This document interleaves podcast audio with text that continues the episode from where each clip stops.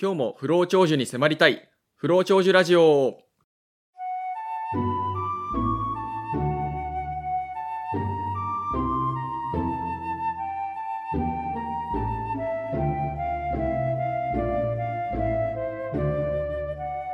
パーソナリティのフーですパーソナリティのローです。この番組は20代30代の男女が不老長寿のヒントを古今東西から手繰り寄せながら不老長寿に迫っていく番組です制作はアースカラーという会社が運営している天然無農薬の松葉を取り扱うブランド松葉提供はおうち生態ラフでお送りいたしますよろしくお願いしますはい、よろしくお願いします。はいというわけではい。第5回目ですか、そうこれでは。すねだいぶそうです時間ねにつ。いてきてはいはい。 まあ、いろんなこれまで話をここでしてきましたけれども、えー今回のですね、迫りネタなんですが、えー私、ローの方からですね、えー行きたいんですけど、お願いしますえーついに、というか、 あの、不老長寿ラジオの、その、冒頭、一番最初の配信の時にですね、まあ、不老長寿ラジオの、その、不老長寿のコンセプトはどこから来たかっていう話で、えーまあ、松葉っていうですね、葉っぱの、えーまあ、花言葉、松の花言葉が不老長寿であるというところから、えーこの、ポッドキャストが生まれたわけなんですけど、うんうんえー今まで全然あの松葉について触れてきてないんですよね、実は。そうでしたね全く触れてこず、えー今回まで来てるんですけど、まあ、ようやく、えー松葉に触れるですね、回をここで、えー一回挟んでいきたいなと思っていまして、おいはい。なので、まあ、あのーぜひですね、あの、松葉について、えーこれを聞いていただくと、あの、あ、そういう効果があるのかみたいなことが少しわかるかなと思っているんで、えーぜひ最後まで聞いていただけたらなと、えー思っております。はい。で、えっ、とですね、松葉を、まあ、話すにあたって、まあ、今回はですね、一応ちょっと参考文献というものがありまして、はいえー参考文献がですね、 なんと、えー現在もえー連載中のですね、ヤングマガジンでやっているザ・ファブルっていうですね、漫画なんですね。いいですねはい。漫画かいって思った人いるかもしれないですけど、はい、漫画です。この漫画の中に、えー、実はこの松葉を、あのーネタにしたですね、うんうんちょっとこう、回がありまして、で、それをこう、今回見つけてしまったんで、あ、これはもうこのネタにするしかないというかですね、迫りネタとしてバッチリだなと思ったんで、えーちょっと持ってきたような形になります。なるほど。なんか、あんまりこう、そういうところからつながるイメージがなかったんですごい楽しみですね。はい。いや、僕もね、思ってもいなかったんですけど、まあ出会いとしては、この不老長寿ラジオを聞いてくださっているレスリスナーの方がいまして、おありがとうございます。はい。あの、その方からですね、あの、ファブルに、マスは出てました よっていうう嬉しいコメントをいただきましてあ、の提供していただいて、ありがとう、ありがとうございそます。う。ネタ提供ですよ、完全に。で、僕、それまであの、ファブルっていう漫画知らなかったんですけど、うんうん。あの、これはもう、読むしかないと思ってですね、この番組をやってる以上。で全部はちょっとまだ読めてないんですけど、あの、一通りあの、冒頭から、えー中盤ぐらいまでですかね、あの、読みまして、うんうんうんえー読んだらやっぱ松葉出てきてましたね。完全に。はい。はい。ということで、えっ、と、まあ、あの、ファブルの話をする前にですね、少しこう、松葉が、まあ、どういうう効能があってみたいなことを簡単に、えーここでご紹介しておきますが、はえっ、と、松葉はですね、その、そもそもその、日本以外の国、えー例えば中国という国においては、えっ、と、松という木がですね、えーとてもこう生命力が強い木だというふうに言われていて、うんうんえー松葉自体がすごくその薬効が高いと薬の効果が高いというふうに言われていて、えーそれがこう中国のあのい薬中薬大辞典ってやつだったかな、確か。あの、そういったものにも、まあ、その効能がたくさんこう示されているっていうふうに言われていると。うんはい。で、そのあたりから、まあ、だんだんこう日本にも入ってきて、日本の中でも、その民間の薬として広くこう、昔から用いられていたような話が残っていますと。はいはい。はい。で、えっと、まあ、林羅山というですね、あの、江戸時代初期の儒学の、あの、方がいるんですけど、まあ、その方が、えっと、江戸幕府に献上した、えー本草項目っていう、まあ、書があるんですけどね。うんえその中にも、あの、松葉の効能がしっかり示されていて、えー松を服すると、競争になりて、競争ってあの、需要競争の競うん争ですね。はいはい。まあ、競争になり、歯を固め、目や耳を良くし、はいうんうん傷を治し、久しく服すれば身軽く、不老永年となるっていうふうに示されてるんですよね。めちゃくちゃいいですね。めちゃくちゃいいんですよ。歯が硬くなって、目も耳も良くなって、傷も治してくれて、身軽くなって、不老永年となるってもうとんでもないですよね、これで。まあ花言葉通りのそう。素晴らしいでっす。ていうですね、あのことが、まあ、その本草項目っていう書にまあ書かれているとうんうんいうことであったりあとはあの中国最古の薬物書っていうのがあってその中にもあの五臓六腑の五臓を整えて、えー松をこう服すると身が軽くなって年を取らず長生きができるということを書かれていたりするらしいので。うんまあ本当にこれだけ読んでもですね、まあ、とてもこう、いいものなんだなってことがここ分かってくるうんうんということなんですよ。はい。で、これは結構昔の、昔からこう言い伝えられてることじゃないですか。そうですね。うん。はい。で、まあ日本ないしはまあ中国でそういうふうに代々代々こう松はいいですよって形でこう、あの伝えられてきていて、で、それをまあ現代に、あのーまあ実際にこう取り入れて、うんうんえー実感している方があ実際にいるということを、まあ、僕らもまあ確認してるわけですけども、えーそれをまさかあのファブルっていうですね漫画の中に出てくるとは全く思ってなくてでしかもですよこれ「ファブル」っていう漫画何かっていうと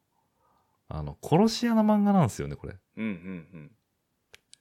うん。あのーまあ簡単にこうどんな漫画か少しご紹介するうと、ん。はい。えーまあ、ファブルっていうのはこう、まあ、異名というかですね、えっ、と、まあ、殺し屋についてる、うーなんか異名なんですよね。で、えっ、と、めちゃくちゃすごい殺し屋なんですよ、この人。うんうん。あの、どんな相手も6秒以内に殺すっていう、そういう、あの、 殺しの天才だっていうふうに言われてる 人で、 6秒なんですね、しかも。そう。で、暴力団とかに、10人ぐらいの暴力団に乗り込んで、組長とかその組合員倒すのも大体なんか2分ぐらいで全滅させちゃうみたいな、へえ。なんかそれぐらいのこう、まあ、人なんですはよ。いはい。で、いつもこう覆面かぶって、そのことをなすので、あの、顔がバレてないんですけど、うんうんで、そういうような方で、で、ファブルが、あの、人を殺めた後の人を見ると、あの、頭かもしくは心臓に、えー一発で、えー撃ち抜かれていて、えー基本的にワンショットで倒すっていう、うーんあのそういう殺しのテクニックを持っていると。うんうんうんで、まあ、あの、そういった仕事をしてですね、あの、普通、なんか人を殺めた後っていうのは、なんかすごくこう気持ちが下がるような気もするんですけど、一般的には。はいはい。全くそんなことなくて、なんか仕事とプライベート完全に切り分けていて、うんうん仕事を終えた後普通にハンバーグを食べに行ったりとか、うんうんうんあの、 お笑いを見て笑い転げたりみたいな、はいはい。なんかそんな感じのこう人なんですよね、ファブルって。うん。はい。ただ、今お話ししたような内容っていうのは、もう最初の方なんですよ、これ、実は。へえ。で、えーこの物語がどうなっていくかっていうと、えっと、仕事をしすぎたそのファブルに対して、えっと、ボスがですね、ある、こう、ミッションをこう、与えるんですよ。うんうんでそのミッションっていうのが、もうお前仕事やりすぎたから、あの、1年間誰も殺すなと。おうで、一般人に溶け込んで普通に暮らせっていう話をミッションとして与えて。ちょっとブラックなのかホワイトなのか分かんないですね。そうそうそう。で、休業中に、あの、誰か殺したりしたら、俺がお前を殺すっていうよう な、なんかそういう、 こう、約束を、あの、交わすわけですよ。えうん、でなんか「えー、マジっすか?」みたいな感じになるんだけど、は一旦その全部こうファブルという名を捨てて、うんうんえー佐藤明さんっていうね偽名を持っえて、うんうんで相棒の女性の方で、まあ、陽子さんっていう人がいるんですけどその人と一応兄弟っていう設定で、うんうん生まれて初めてあの一般人として生活を始めるっていうところがこのファブルの始まりなんですよ。ええあなんか全然殺し屋の話だと思ってました、なんか広告とかで 僕たまにこうなんかあるじゃないですかうんうんそれでバーンってあれ出てくることあったんであなんか最近流行ってる殺し屋の漫画なんだなと思うだけ思ってました、うん。そう。だからね、あの、殺しを封じて、はいはい一般人として生活するっていう漫画なんですよ。なるほどなんかうん。でも流行るのがわかる気がしますねなんか最近うん。そういう一個こうなんだろうせ世界で生きてきたその世界で生きてきた人が一個こう飛び出して普通の生活みたいうんうんなうんなんか増えてきてるような気がしなくもないんですけどそうね。そういうところこそ描くみたいなそうそうそう。なんか面白そうですただ、 はいあの、喧嘩とか売られると、やっぱりこう、発動するんだよね、その、殺しの気も気気持ちが。あでもそれでやっちゃうだからとめっちゃ自分がはやっちゃうはといでも、やばいので、あの、あえて伏せて、いはいだけど、なんか、あの、しれっと相手の骨折ってた りとか、要所要所でその、プロの技をね、はいあの繰り出したりとかするんだけど、まあ、じょでもそれががすごくね、面白いのよ。なんか、自分自身のアイデンティティとしてある、その殺しっていうところはいを封じ込んうで、んまあ一般人の中にこう溶け込んで、まあ生活をしていくっていう。うんうん、ある意味のですアンガーマネジメントが求められるそうそうそうだよね、はいそういうことだよねだからセルフマネジメントをどうするかみたいな、なんかそういうテーマも若干やっぱ入ってて、はいはい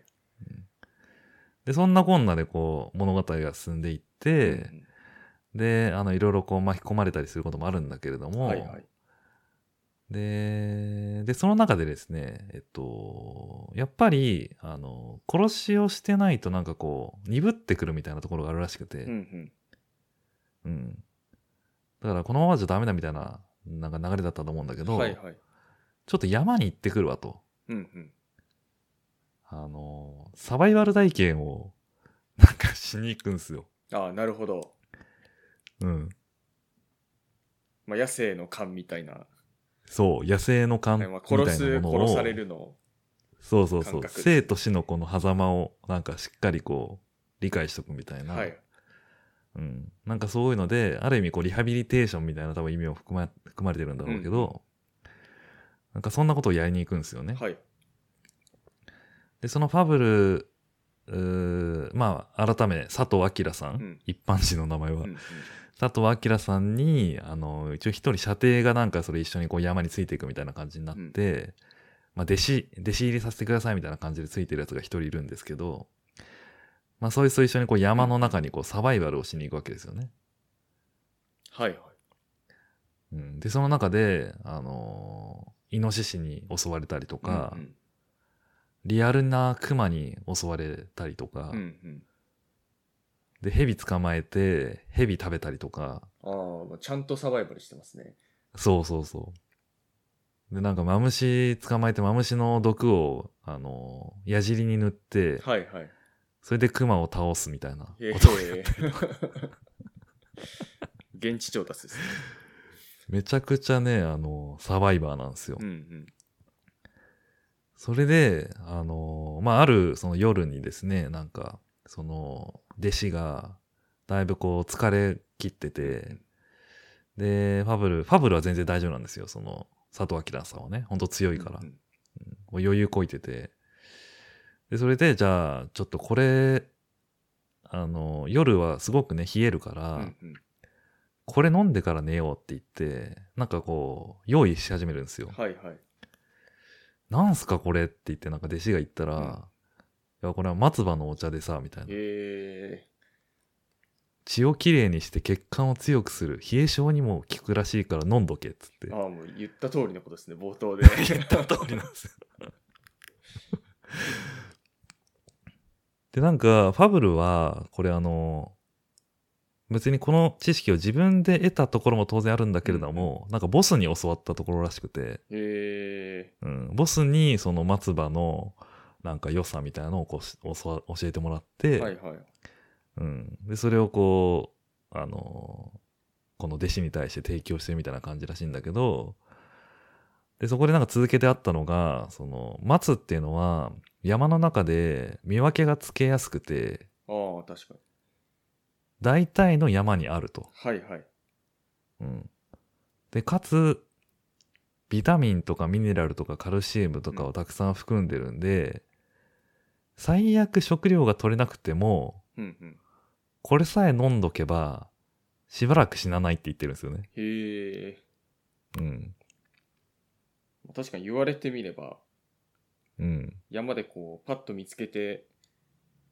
まあ、煎じて、かまあ水さえあれば溶かして飲めるみたいな、うん。確かにサバイバルでは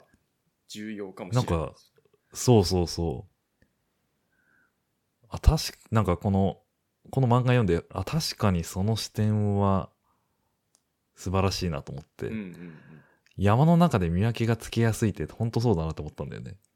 そうです。間違いないですもんね。うん。間違えないよね、絶対ね。うん、うんで。ある位置も大体なんかわかりますもんね。あ、そうそうそう、ある位置も大体わかるし大。体ちょっと、お根筋というか、うん。まあ、それ確かに、ちょっとサバイバルしてないと気づけない視点ですね。そう。これはなんか本当にいい視点をいただいたなって感じなんだけど、んで、それを飲んだその弟子のやつも、ああ、すごくいい匂いしますねって言って、うんはいはい。普通にお茶うまいっすとかなんか言ってまあそうなんですよね。あの、決してまずくないんですよね。まあというかむしろ、そうそうそう、全ほっと然。する美味しさがあるんですよね。うん。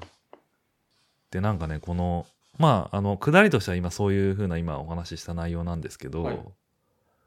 あの、これ読んでやっぱ思ったのは、このファブルっていう漫画がですね、面白いのは、なんか結局その、殺し屋という職業ということで、まあ、どうやって生きるか、生き延びるかっていうところの、なんか視点が、なんかすごく得れる漫画なのかなって思ったんですよね。うんうんうん。単純に相手を、えっと殺すということもそうなんだけれども、まあ、いろんなその生き延びる知恵みたいなものを、はいはい。この多分ファブルって人はこう得得していて、うんうんうん。うんそれを多分この漫画の中で、なんかいろいろと披露してくれてるんだろうな、みたいなことをちょっと思ったんですよ。はいはい。うん。確かに逆に僕なんかボス何者なんだと思いますけどね。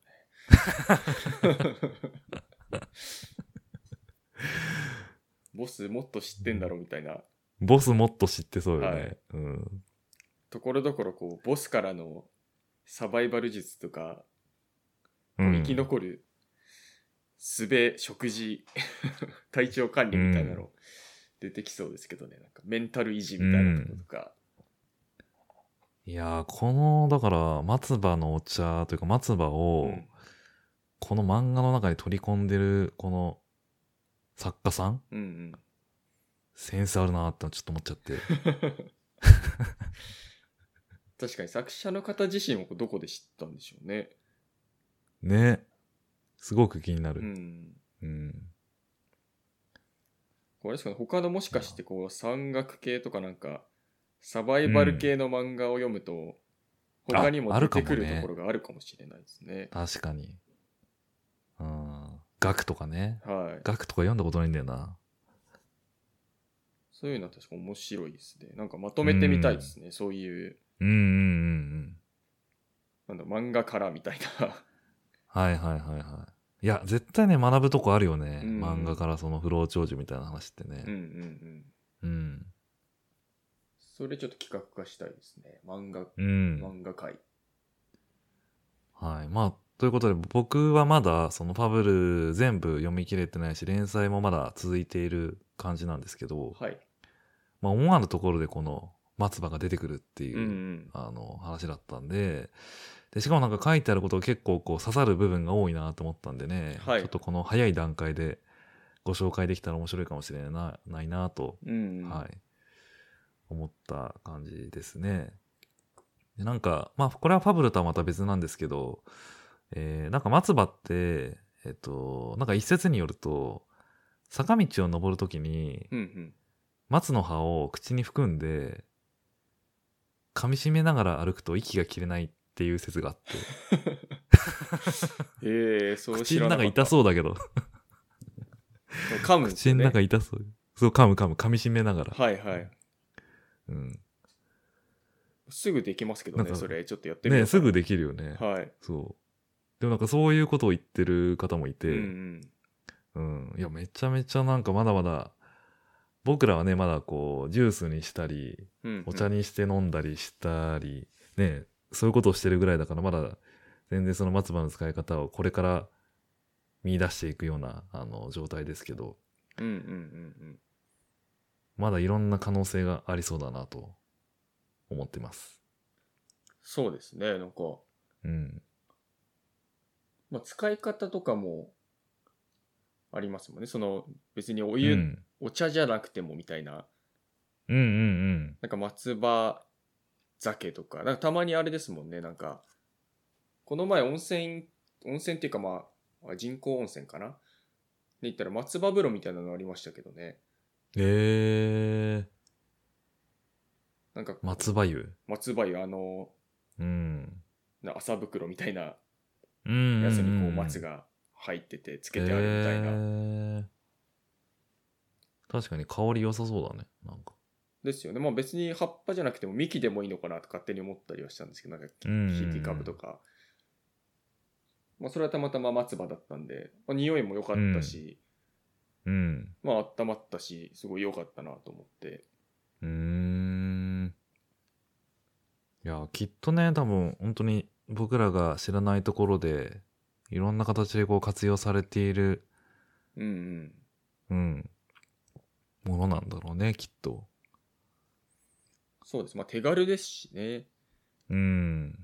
その辺に生えてるしねみたいなねなんかはいまあ広まれば、それこそ前回の話じゃないですけど、ちょっと長寿にやっぱつながる部分がうん、うんうんうんでしかも歴史的にも昔から取られてたみたいそなうそうそところもまあ信頼に足る一つのものですよね。う。うん。はい。まあ、というわけで、えー、もう松葉に関しては、まあ、ちょっとまた別の機会にですね、改めて、あの、もう少しこう、深く話していくというか、まあ、使い方とかですね、えーそういったところまでこう、広げた話をできたらなとは思ってるんですけど、まあ、どうしてもちょっと個人的な、あの、欲求で、あの、ファブルの中に出てきて、これはどうしても先に話しておきたいと思ったんで、 えーちょっと今回、迫りネタとして選ばせていただきました。いいですね。なんかいいまあ、良ければ、あのー皆さんもですね、えーぜひ、ファブル読んでください。あの、アマゾンの、なんかレビューとか見てもめちゃくちゃ星の数多かったりとかして、うんうん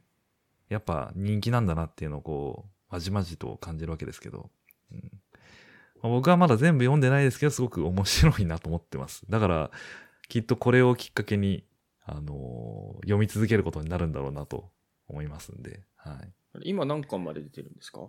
今何巻までなのかなとりあえず僕9巻まで読んだんですよね。はいはい。なんか映画になっあ、そうそうそう、出ましたよね映画にもなってて、